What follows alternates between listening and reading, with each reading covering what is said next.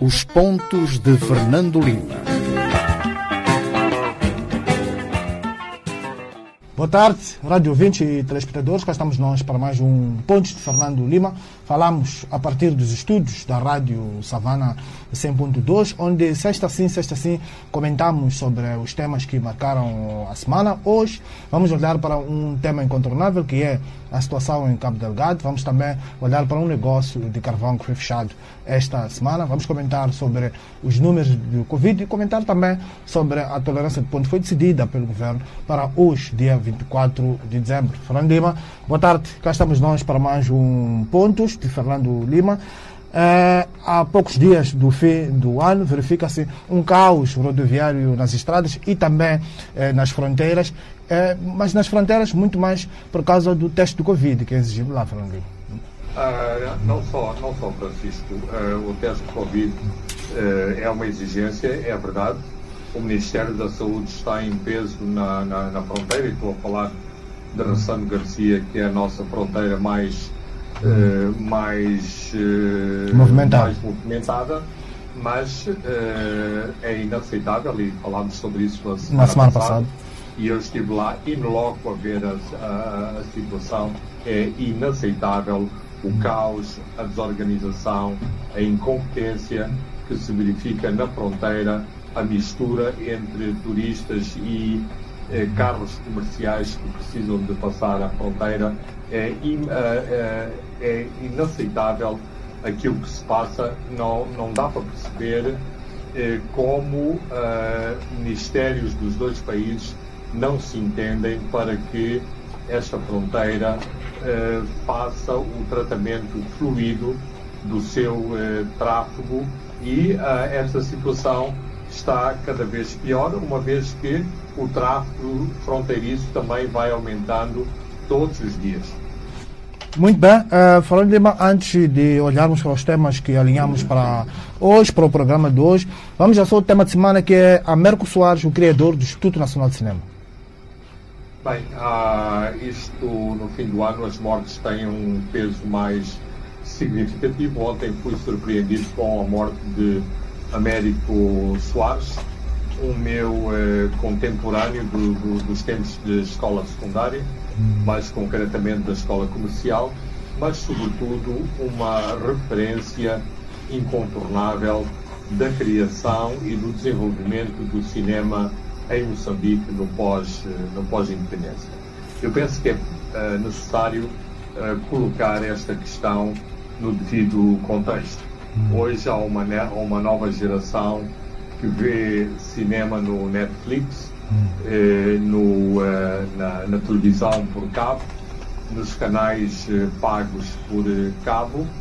Eh, antes tivemos, o, tivemos as séries televisivas, tivemos as telenovelas, tivemos os próprios filmes que alugávamos nos clubes de, de, de, de vídeo e, portanto, isto já são pelo menos duas, eh, duas gerações diferentes de pessoas que continuam a ver cinema e que uh, não veem o cinema através do grande ecrã, da sala de, de, de da sala de televisão, uh, de levar a namoradinha uh, ao cinema no, no fim de semana, porque era assim muitas vezes que se namorava, portanto, a, a, a acumular algum dinheiro eh, durante a semana para depois ir ao fim de semana e ver uma matiné uh, no domingo num filme que fosse interessante. E a cidade de Maputo que é a cidade onde eu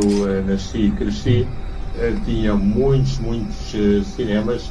A maior parte deles hoje não, não existem. As pessoas já ouviram falar do Cine, do Cine África, já ouviram falar deste cinema que agora leva o nome do, do empresário que o comprou, que era o Cinema Dica. Já ouviram falar do Cinema Gil Vicente, do Cinema Scala. São alguns dos, uh, dos cinemas que havia nesta cidade. A própria Assembleia da República era uma sala de, de, de, de cinema. Na Jules Nyerere uh, existe um prédio que se chama Chenon, que foi uma das salas de cinema uh, junto da Media Cube, existe o Centro Cultural Universitário, que também já foi uma, uma sala de cinema, era o, o, cinema, uh, o, cinema, o cinema nacional. O papel do, do, do, do Américo Soares não tem tanto com a projeção de filmes nas salas de cinema. Tem a ver com o desenvolvimento de uma, de uma cinematografia nacional e da própria internacionalização do cinema moçambicano. É, mais uma vez recorro a nomes que podem não ser do conhecimento de todos, mas grandes cineastas como Jean-Luc Godard, é, como Jean Rouge, como Rui Guerra, é, estiveram em Moçambique depois da independência para ajudar na, na criação e no desenvolvimento do Instituto Nacional de, de, de Cinema. Não só como uh, com a formação dos primeiros uh, quadros de, de, cinema, realizadores, operadores de som, operadores de, de câmara, mas também com o desenvolvimento de uh, alguma memória cinematográfica. Hoje uh, é fácil fazer filmes, é fácil fazer vídeos a partir de uma câmara do nosso próprio telemóvel nós podemos fazer o nosso vídeo caseiro. Naquele tempo nem sequer máquina, câmara de vídeo existia. As máquinas eram máquinas de filmar, máquinas de cinema, a máquina mais mais conhecida chamava-se Arriflex. Essas eh, máquinas levavam película, eh, película virgem dentro da eh, dentro dessa de, de, dessa máquina. O cinema era muito caro, era muito pouco muito pouco prático, mas foi assim que começou o cinema moçambicano pós-independência e uma das marcas mais conhecidas e hoje muito falada internacionalmente, eram os magazines informativos chamados Cuxa eh, Canema e que iam para o ar todas as semanas. Ora, uh, essa pessoa que deu corpo à criação do, do INC, do Instituto Nacional de Cinema, que deu corpo à primeira uh, equipa de cineastas moçambicanos e à primeira produção organizada de cinema pós-independência, um dos grandes obreiros uh, desta obra uh, chamava-se Américo Soares. Américo Soares que faleceu esta sexta-feira. Uh, Américo Soares não só era um entusiasta do cinema, mas era uma pessoa muito talentosa e muito, muito trabalhadora.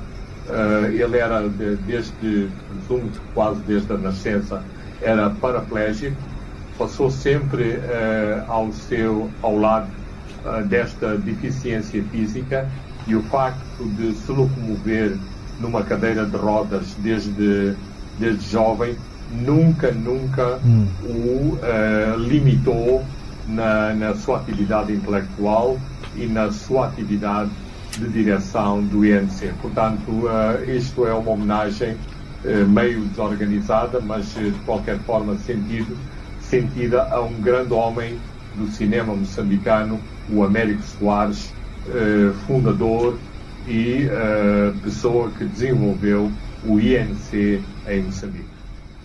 Muito bem, uh, Farano Lima, depois desse seu tema de semana, que habitualmente tem que escolhe para cada um dos programas que passa aqui na Rádio Savana às sextas-feiras, vamos olhar para a situação uh, de Cabo Delgado, sobretudo comentarmos um pouco este comunicado da SAMIMI, a missão militar da SADEC, que anunciou eh, um ataque em que foram mortos 14 jihadistas, eh, numa operação que culminou com a ocupação eh, de duas bases no distrito de Macomia.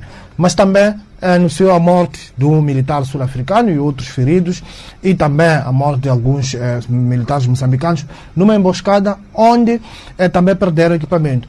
Isto pode, Fernando Lima, corresponder uh, uh, que, uh, de que os jihadistas se, já se reorganizaram e agora partem mais para ações ofensivas, mas desta vez recorrendo a umas novas táticas que são emboscadas, Fernando Lima.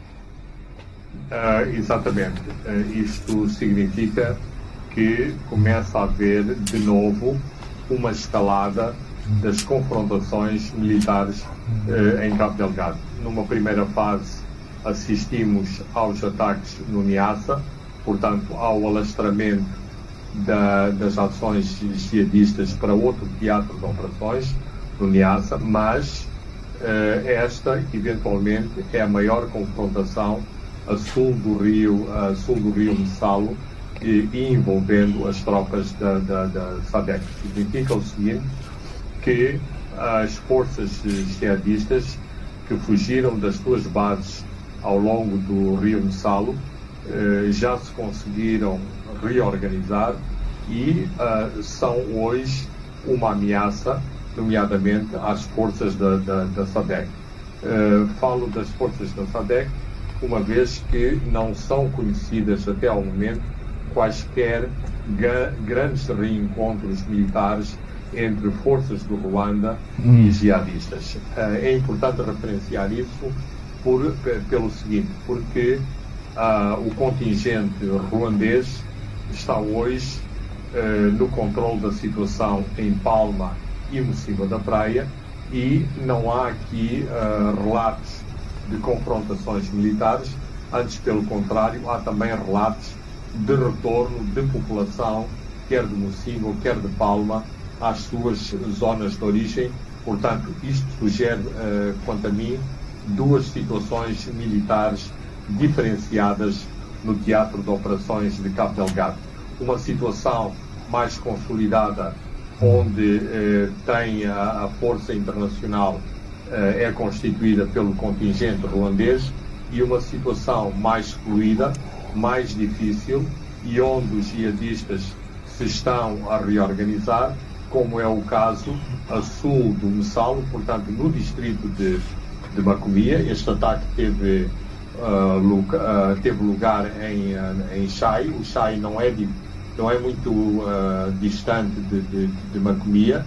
Zonas de resistência mais a norte, na zona de, de Nangat, junto à fronteira, e, portanto, isto não deixam de ser eh, situações preocupantes e, portanto, que mostram, por outro lado, da capacidade de resposta dos jihadistas em termos estritamente militares em relação a um contingente militar externo que, à partida, tem muito maior capacidade e muito maior uh, destreza e logística militar do que as forças militares de Moçambique.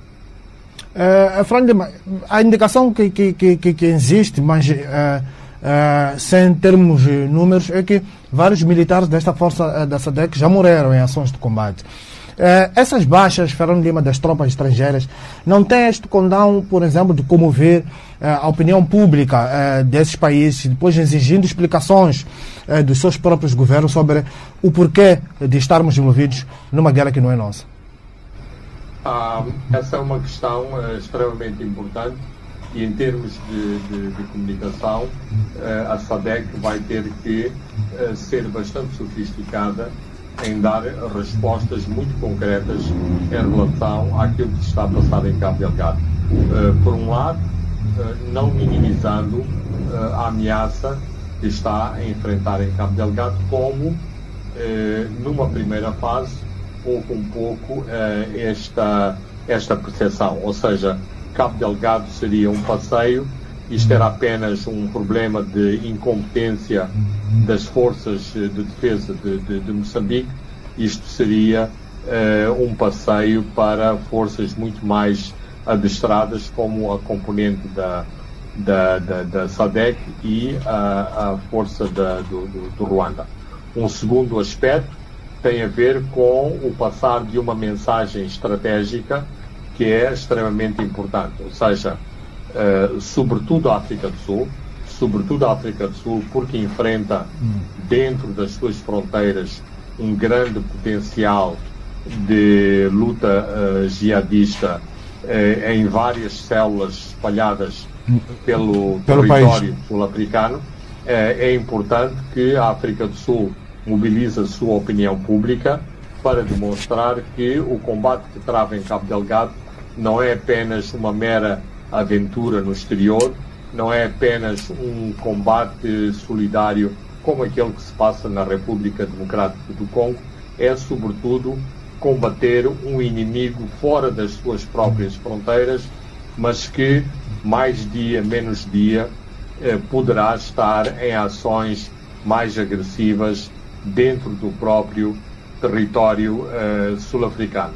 Um terceiro, um terceiro aspecto significa também que as forças da SADEC têm que demonstrar maior capacidade militar para, do ponto de vista hum. estritamente operacional, conseguirem dar uma resposta cabal àquilo que são os atuais desafios desta força jihadista que está presente em Cabo Delgado. E ainda olhando para esta nota uh, da Samim, uh, foi através dessa, no, né, dessa nota que ficamos a saber que uh, militares moçambicanos também morreram na, naquele combate. Nós precisamos de Samim para nos dar informações sobre as nossas próprias forças, Franklin. Ou isso, isso é aquele velho problema moçambicano de comunicação? Isto é outro problema muito específico e muito distinto eh, há um determinado protocolo, eh, quer do Ruanda, quer da, da, da SADEC, em relação ao tratamento das suas próprias baixas em, uh, no teatro operacional. E até agora, pode ser que esta comunicação não é uma comunicação a 100%, mas até agora nós conhecemos não só as baixas na força da SADEC, como também conhecemos todo um protocolo e um cerimonial que é dispensado às, eh, aos soldados que tombam no teatro de operações de Cabo Delgado, nomeadamente com eh, meios eh, aéreos militares, fazendo a recuperação eh, dos corpos, na prestação de, de, de cerimónias à chegada aos respectivos países. Estamos a falar do, da Tanzânia, estamos a falar do, eh, do, do, Botsuana, estamos a falar da, da, da, África do Sul. Ora, o mesmo não se passa em relação a Moçambique e isto que claramente vai colocar uma pressão adicional sobre as FDS, uma vez que a opinião pública de Moçambique também eh, vai exigir que eh, os seus filhos, os seus parentes, tenham direito a serem a, a haver uma informação uh, mínima sobre o, as baixas, sobre as circunstâncias em que ocorreram essas baixas. Isto levanta outra questão uh, de natureza de natureza global, que é saber o, o que é que se passa no teatro operacional.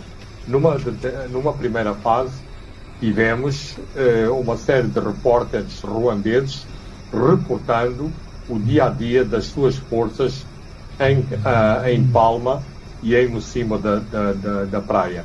O complexo informativo sul-africano é tão ou mais sofisticado que uh, o complexo informativo ruandês e, portanto, uh, mais dia menos dia, teremos uma grande pressão dos médias sul-africanos a tentarem saber o que hum. de facto se está a passar no teatro operacional em Cabo Delgado e porquê que está a haver vítimas fatais em confrontações com os jihadistas. Que força é esta uh, da Ansuar al-Suna que consegue infligir uh, baixas mortais no contingente da SADEC que está destacado em Cabo Delgado neste momento. E ainda consegue ficar com equipamento, Fernando Lima.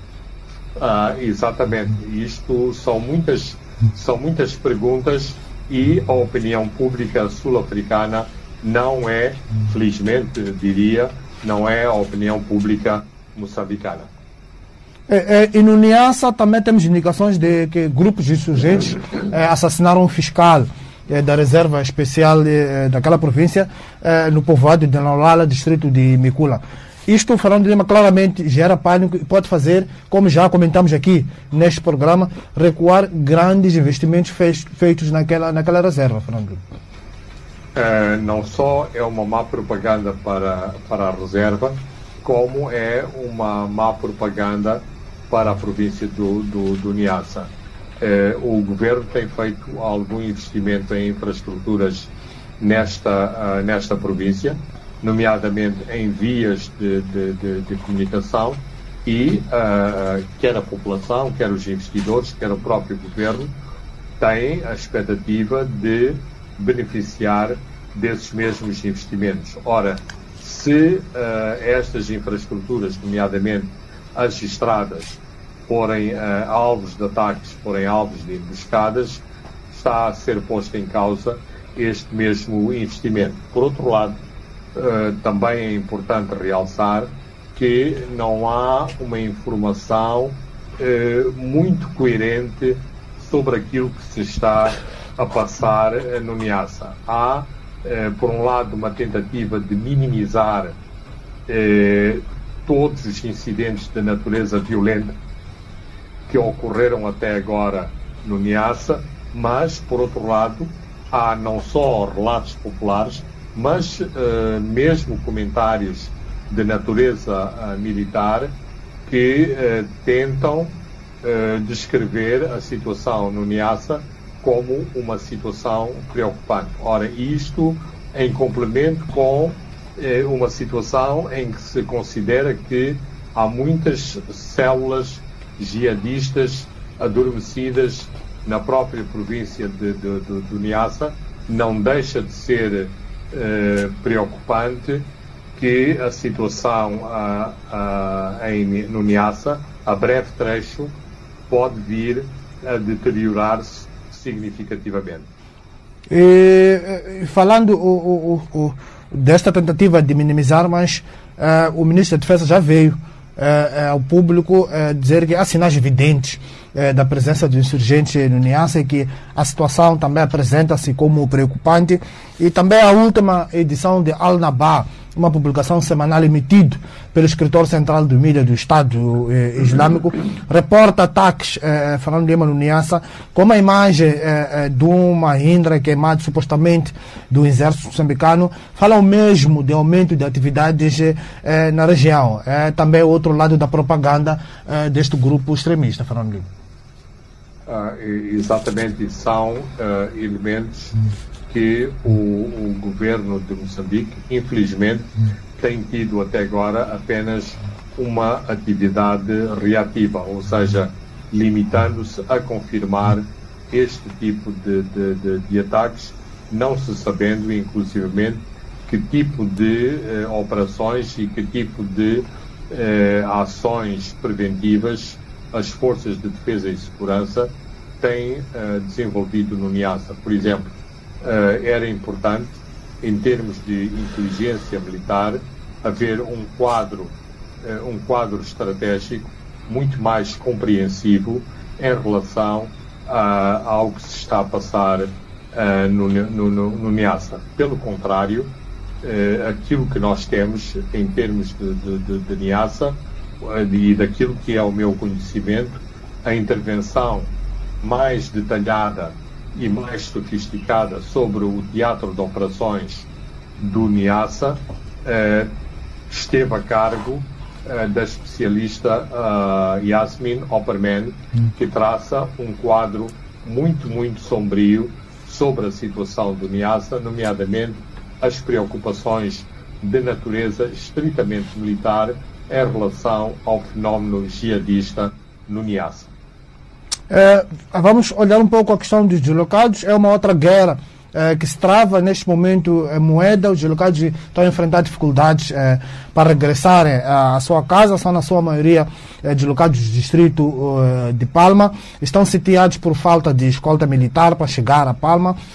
Mas as reticências, falando de Lima, das estruturas governamentais, têm que ver com o risco eh, de entre os deslocados estarem eh, jihadistas infiltrados que querem regressar a Palma e depois fazerem aquilo que em termos militares, militares chamam de um ataque de dentro para fora. É um risco sempre presente esse, Fernando ah, é um risco é um risco presente, mas esse tipo de riscos podem ser minimizados. Por isso é que existe uh, uma componente uma, uma componente em termos uh, militares que se chama serviços de, de, de informações, serviços de, de contra-informação, exatamente para conseguir detectar esse tipo de movimentos estranhos entre os refugiados. Não é a primeira vez que Moçambique enfrenta uma guerra, não é a primeira vez que este tipo de movimentos acontece numa situação de confrontação militar, portanto, é muito estranho uh, esta uh, aparente desorientação em relação àquilo que devem ser linhas muito concretas em relação à forma como devem ser tratadas as populações que querem regressar às suas zonas de origem. Qual é o problema de fundo aqui?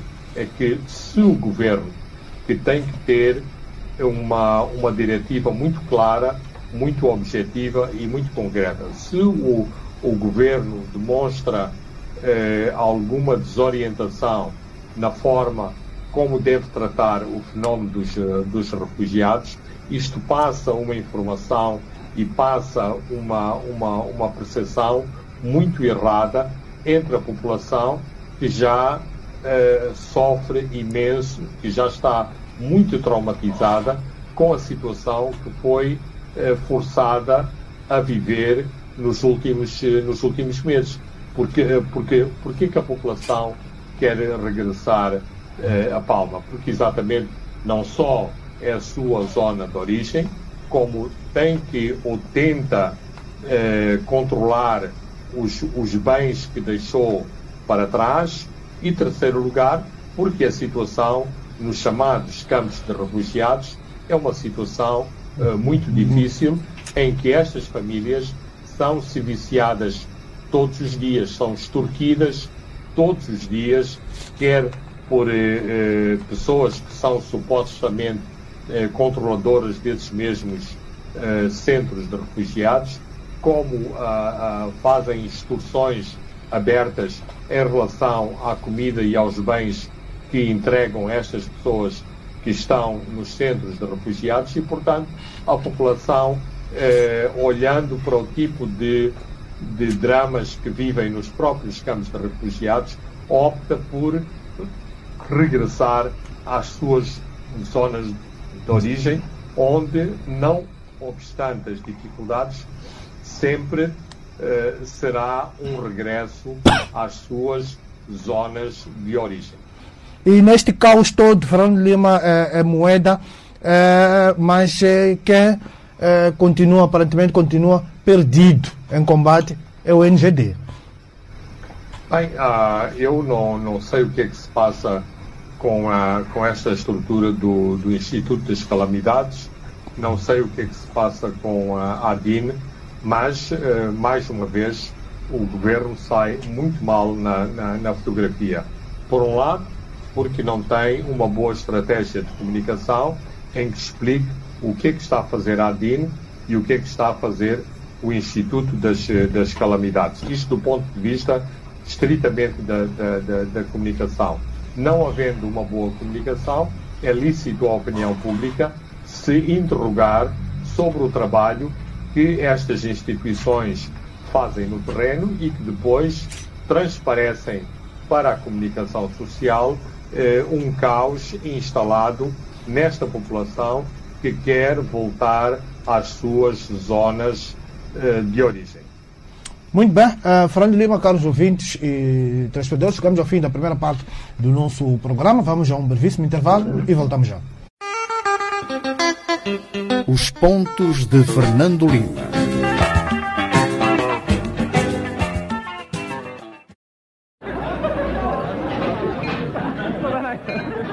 Samuel, estás com ar muito feliz. Hum, a Marta está a tratar-te bem. Marta? Não. É Vanessa. Ai, a Vanessa. Vanessa? Epa, desculpa. Talvez tenha percebido mal semana passada. E passei a conversa toda a chamar-lhe de Marta. Pede-lhe desculpa. Não. Essa era Marta. Hoje é a Vanessa. Samuel, não achas que já não tens idade para esses namoros todos? Marta não era amor. Era paixão. Há diferença. A maneira de como vives a tua vida é contigo. Mas já agora, já fizeste o teste do HIV este ano? Ainda não. Olha, se quiseres, aparece amanhã no centro de saúde que eu faço o teste. tens razão. Um dia destes vou ter contigo. Epa, fico feliz por te ver. Pensei que não viesses. Sou um homem de palavra. Vamos lá fazer o teste. Deu negativo. Uf, até tremi. Bem, bem, já estava à espera. Porque uso sempre o preservativo, mas opa, nunca se sabe. Ainda bem, meu amigo. É verdade. Ontem fiquei a pensar e realmente tive muitas namoradas. Muitas das vezes ao mesmo tempo. E isso não é saudável. Fico feliz por usares sempre o preservativo. Mas por teres muitas parceiras, estás a colocar-te numa situação de risco. A ti e a elas. Já está na altura de parar para pensar na tua vida e o risco que corres.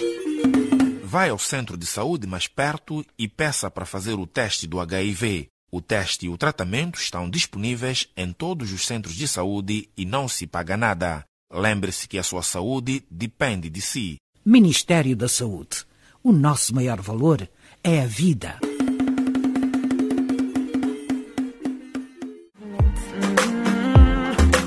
Todos os sábados, 10 das 7 às 21 horas, aqui na Savana FM. Não perca o programa Sábado à Noite com Rui Seca, com muita música da atualidade, conversas animadas sobre temas da juventude, vários convidados em estúdio e o melhor das fases de vida em ouvindo e aprendendo. Sábado à Noite, o entretenimento ao mais alto nível.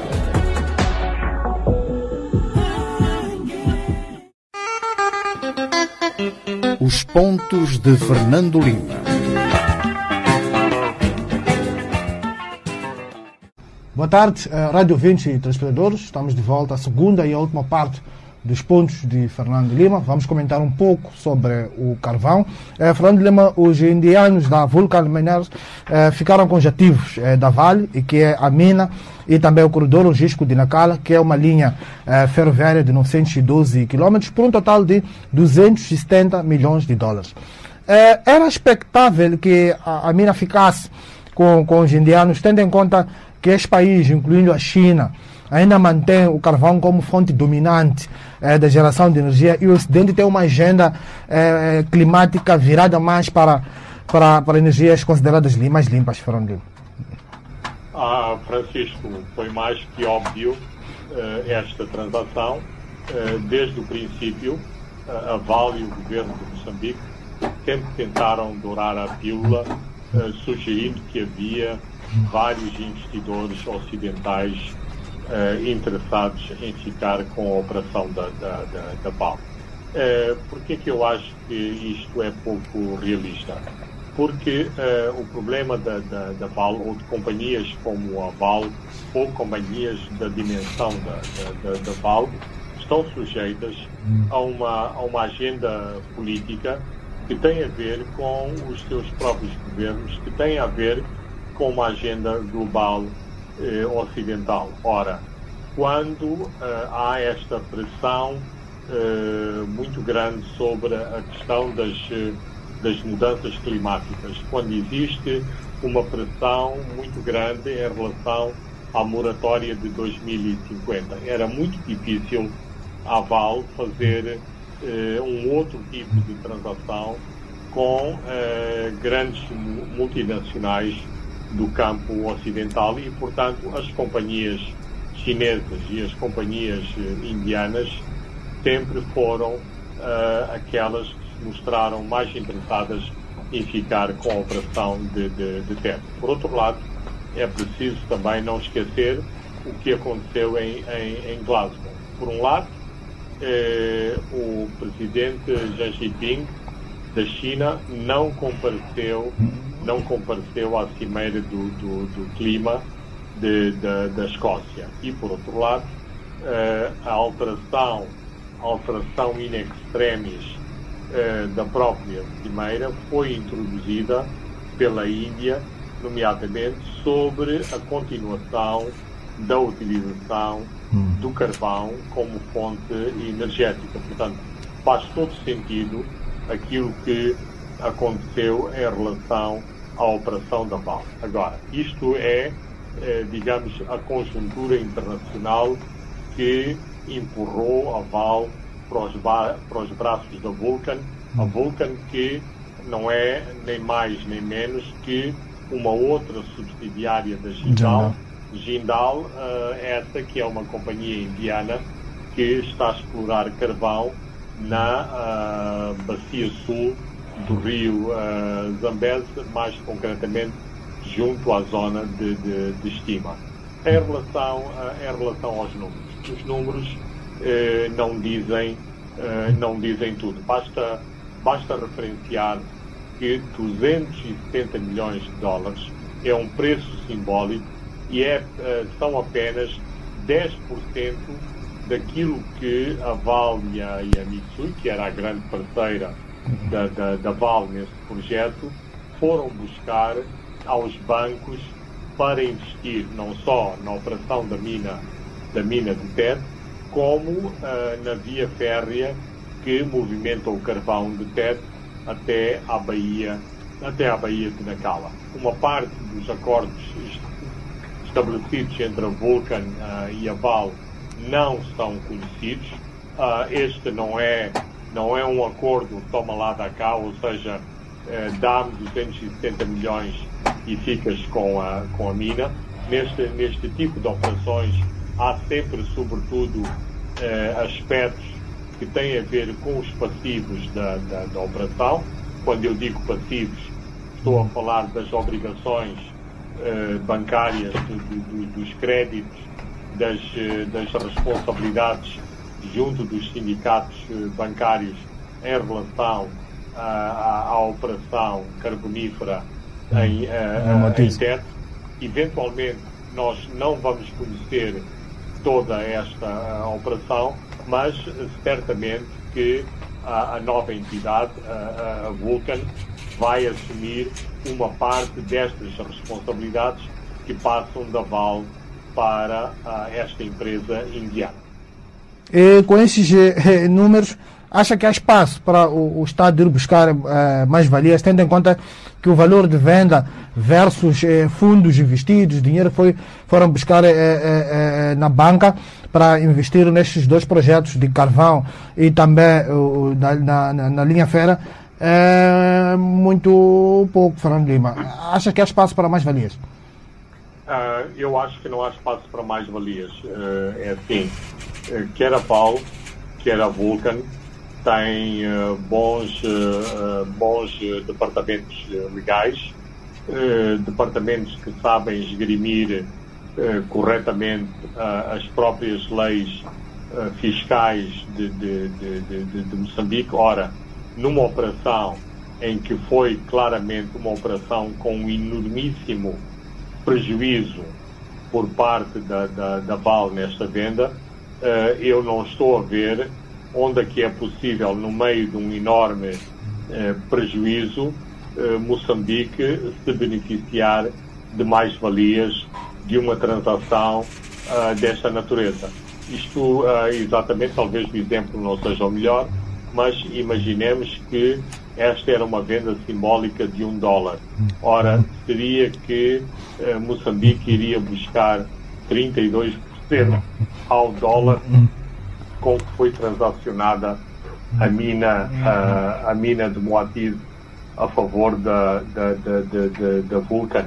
A, a questão é que eh, para o governo de, de, de, de Moçambique eh, todos os números têm uma outra dimensão, eh, uma, uma dimensão que não aquela que, que, que é pública e estou certo que ambas as partes conseguirão demonstrar que não há mais valias eh, possíveis a obter de uma operação desta natureza.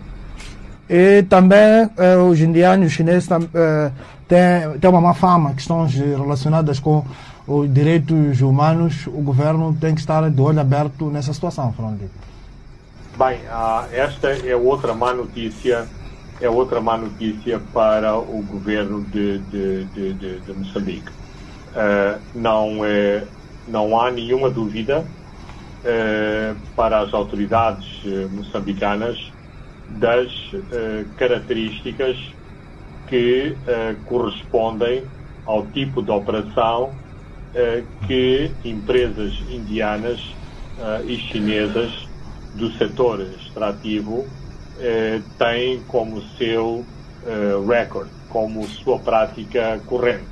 Aliás, passando um bocadinho ao lado do carvão, nós conhecemos os crimes ambientais que todos os dias tomamos conhecimento na área das areias pesadas a cargo de várias empresas, várias empresas chinesas. E uh, aqui uh, espero eu uh, que os grupos ambientais moçambicanos sejam tão agressivos em relação a empresas, a empresas chinesas e indianas, quão têm sido agressivas quando os responsáveis pelos projetos extrativos são empresas ocidentais, porque me parece que o politicamente correto destas, uh, destas organizações não governamentais moçambicanas, muitas vezes associadas a organizações uh, internacionais que operam na indústria atrativa, extrativa, uh, têm muito mais apetite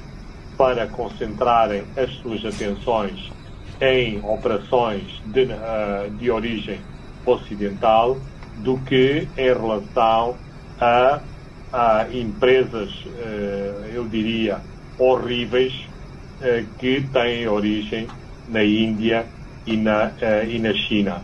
E a, a ideia é, muito, é muito clara. Eu lamento ter que fazer este tipo de comentário, mas muitas vezes estas organizações beneficiam-se de fundos na origem dos países dessas mesmas empresas uh, extrativas, exatamente que financiam as suas operações. Ora, não há uh, interesses chineses e não há interesses indianos que estão dispostos a financiarem operações de fiscalização de natureza ambiental para eh, zonas de exploração que são todos os dias um, um, grande crime, uma grande chaga, quer para o ambiente em Moçambique, quer para a população em Moçambique, quer para a poluição eh, eh, em Moçambique. E uh, o, o, governo, no, no, habitual, infelizmente, fecha os olhos a estas operações porque uh, exatamente na mesma lógica das ONGs, tem muito mais sensibilidade uh, de onde vêm os dólares, de onde vêm os euros e muito menos uh, sensibilidade de onde vêm as rupias e os uh, yuans, porque aí não há dinheiro para financiar atividades do governo, do, do governo moçambicano no controle dessas operações. Aliás, Basta ver os atentados diários que estas empresas fazem contra as populações todos os dias, todos os programas de natureza ambiental, de natureza uh, de uh, realocação uh, de populações, de benefícios sociais para as populações que foram afetadas por reassentamentos, não há qualquer comparação entre aquilo que aconteceu com a Val, com a Rio Tinto, com a, a Riversdale, com a própria Anadarko e com a Total em Cabo Delgado e depois operações uh, similares que envolvem empresas chinesas e indianas. Muito bem, uh, vamos falar um outro tema que tem que ver com a Covid. Esta semana a União Africana anunciou que Moçambique é um dos países eh, que entraram na quarta vaga da pandemia, da pandemia, mas é, o que está a preocupar especialistas, Fernando Lima, é que a, a, quarta vaga está a acontecer mesmo antes eh, do período festivo, quando no último ano a onda começou a seguir as festividades eh, e não antes, eh, como agora. Isto pode significar que eh, eh piores dias eh, estão por vir, oh, Fernando Lima, depois desta, deste caos que vamos assistir agora com as festividades. Não, os, eh, os dias de caos e hum. os dias de más notícias já estão a acontecer todos os dias hum. passe, passe o pleonasmo. Ou seja, os números que são reproduzidos todos os dias são muito, uh, são muito preocupantes. E eh, se há esta nota de conforto que as infecções são eh, moderadas, eh, ela não é de modo algum eh, uma notícia confortante. Porquê? Porque os, o aumento quantitativo, repito, o aumento quantitativo de casos vai, no fim do dia, refletir-se em pressão sobre as unidades sanitárias, portanto, maior ocupação das unidades sanitárias. Ora, maior ocupação das unidades sanitárias significa casos mais complexos, eh, casos mais complexos que resultam de eh, maior número de mortes. Portanto, estamos eh, num, num, momento em que assistimos apenas à quase duplicação diária do número de, de infecções uh, infecções de natureza moderada, mas eu penso que em uh, no espaço de duas semanas vamos uh, começar a assistir a um número de letalidade que até agora não assistimos. Só para dar, só para dar um, um exemplo do, do, do, do, que estou a falar, nas últimas semanas, durante muitas semanas, não obstante o, número, o aumento do número de casos, não assistíamos a qualquer uh, uh, reporte de, uh, de óbitos. Ora, esta semana já foram reportados vários óbitos. Os óbitos correspondem exatamente a um aumento quantitativo do, do número de casos. Logo, eh, vamos assistir eh, claramente a maior ocupação de camas nos hospitais, maior ocupação em, uh, em, em unidades de serviços intensivos e maior número de óbitos, uma vez que é incontornável que uma das características da nova vaga e da nova uh, estirpe uh, do Covid-19, a Omicron, é muito mais infecciosa e se propaga de uma forma muito, muito mais rápida. agressiva agressiva e violenta. E, e, e também olhando um pouco para, para a questão das vacinas, eh, a Nigéria anunciou que destruiu um milhão de doses da vacina contra a Covid, eh, produzida pela AstraZeneca, eh, e acusou alguns países de doar essas vacinas quando elas já estão quase no limite eh, eh, do prazo. Este é um problema vivido um pouco por toda a África, Fernandinho.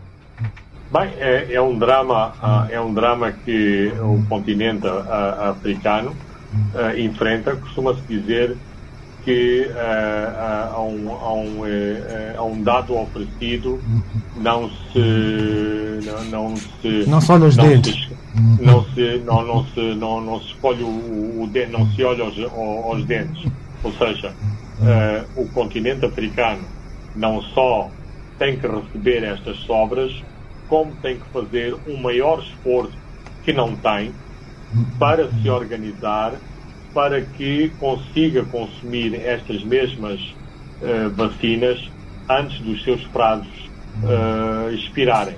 Portanto, uh, é importante, em termos políticos, a chamada de atenção feita pela, pela própria Nigéria. Presumo que outros países africanos estão a enfrentar os mesmos dilemas, mas eh, uma das respostas que os países africanos têm que enfrentar é eh, melhorar, sofisticar os seus níveis de organização por forma a, usa, a usar da melhor forma possível todas as remessas de vacinas que têm eh, recebido. E esta, e esta componente é uma componente eh, que é importante realçar em Moçambique. Nunca o país imaginou eh, que nesta altura, portanto em final de 2021, houvesse um estoque de 21 milhões de doses para inocular os moçambicanos com uh, vacinas do Covid-19. Agora, o, o, desafio, e esta é uma palavra que hoje é utilizada em termos uh, inflacionados, o desafio está com as autoridades da saúde, ou seja, se consegue chegar ao centro mais recôndito do país, por forma a distribuir as vacinas a quem delas precisa e dar uma, uma, uma imunidade uh, importante à população, por forma a resistir melhor à, à, quarta vaga, à quinta vaga, à sexta vaga, uma vez que nós não sabemos ainda quando vai acabar uh, a pandemia do Covid-19. É, uma, um outro ponto é que, tal como o presidente Inhouse sinalizou é, há algumas semanas, é, o Quênia decidiu mesmo avançar e proibir que serviços públicos atendam cidadãos é, não vacinados. É claramente falando de essa lógica que será seguida um pouco por todo mundo, exatamente para obrigar as pessoas a aderirem à campanha de vacinação. Ah, infelizmente, eu tenho que concordar com esta lógica e com esta perspectiva. Sim, uh, é uma violação dos direitos do, do, do, dos cidadãos de decidirem se querem ou não uh, vacinar, mas também, uh, numa mesma lógica e no mesmo debate, qual, é, qual é o racional de a população decidir se deve ou não deve infectar outros cidadãos, porque, por e simplesmente, por uma questão de liberdade de escolha, decidiram não vacinar. Portanto, eh, eu penso que tem que, tem que se avançar para este tipo de, de, de lógicas, na mesma, eh, da mesma forma como existe uma, uma lógica que tem a ver com a varíola, que tem a ver com o sarampo, que tem a ver com a varicela, ou seja, com uma série de vacinas que inoculamos sobretudo às nossas crianças e porque achamos que essas mesmas vacinas são o antídoto mais apropriado para que uma nova geração de, de, de, cidadãos, de jovens cidadãos, consigam resistir a essas pandemias. E eh, não me parece que os pais eh, costumem questionar se os seus bebés e as suas crianças devem ou não vacinar contra a tuberculose, contra a varíola, contra a varicela e contra o tétano e contra o, o, o sarampo. Portanto, a, a Covid-19 tem que entrar nas nossas vidas e tem que entrar nas nossas vidas dentro desta perspectiva massiva de que, estando vacinados, estamos a proteger-nos a nós próprios e também uh, às nossas uh, comunidades. É, mas é, para um sistema, Lima, é, tão permissivo como o nosso, a exigência de um, de uma, de um certificado de, de, de, vacinação para ter acesso a espaços públicos, isto não pode abrir, abrir espaço para atos de corrupção é, na emissão de cartões de vacinação, porque os negacionistas podem querer seguir esse caminho de comprar o, o, o cartão.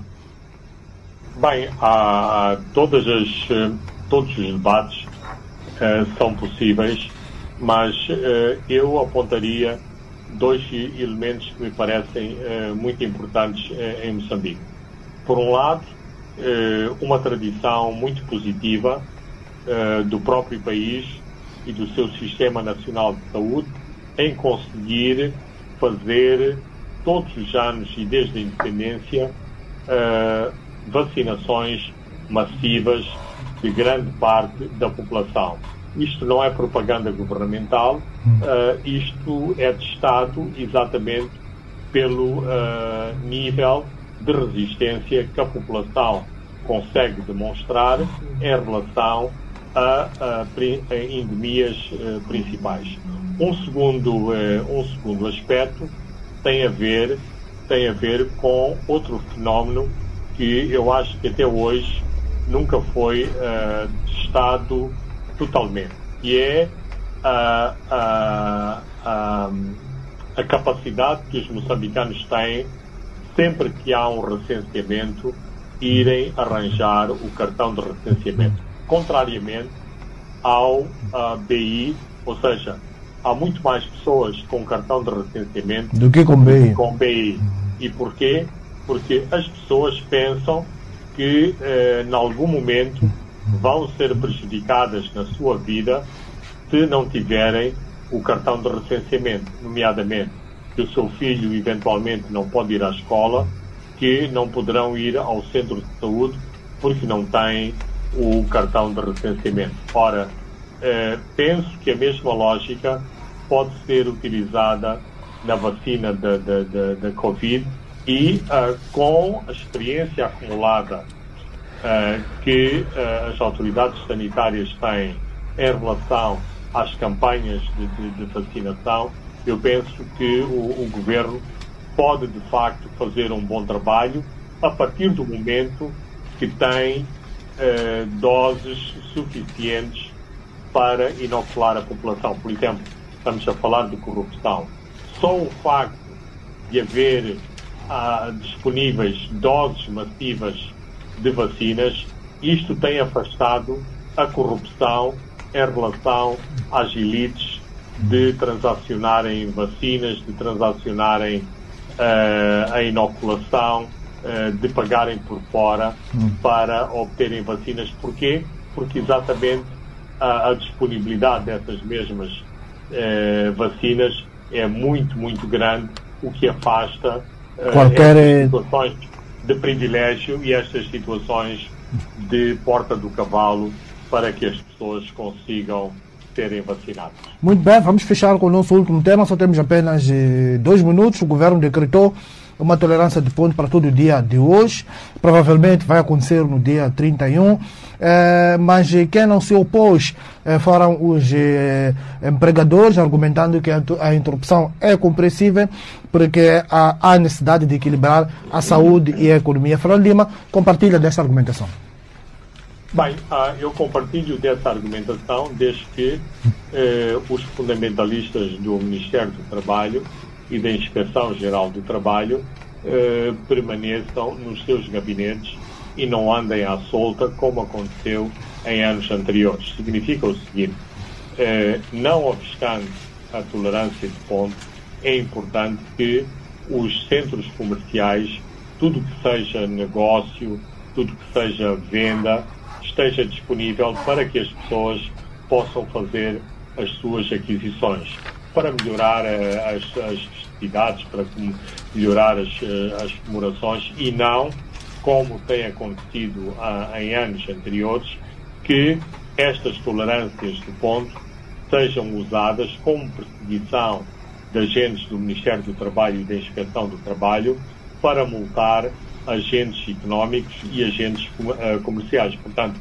dentro dessa perspectiva, numa perspectiva liberal, de, uh, de existência de uma tolerância de ponto, uh, eu não acho que isso seja maléfico, antes pelo contrário, é benéfico, mas não pode haver perseguições aos agentes, aos agentes económicos, aos agentes comerciais, que exatamente querem fazer negócio nesta altura do ano. Muito bem, uh, Fernando Lima, caros ouvintes e telespectadores, chegamos ao fim uh, do programa de hoje, onde comentamos sobre a situação uh, de Cabo Delegado, olhamos para o negócio de, de, da mina de Moatiz uh, em Tete, comentamos sobre a Covid-19 e fechamos com este ponto relacionado com a tolerância do ponto. Eu sou Francisco Carmona e Leque Vilanculos e André dos Santos encarregaram-se da parte técnica. Boa noite, até de hoje a sete dias. Os pontos de Fernando Lima.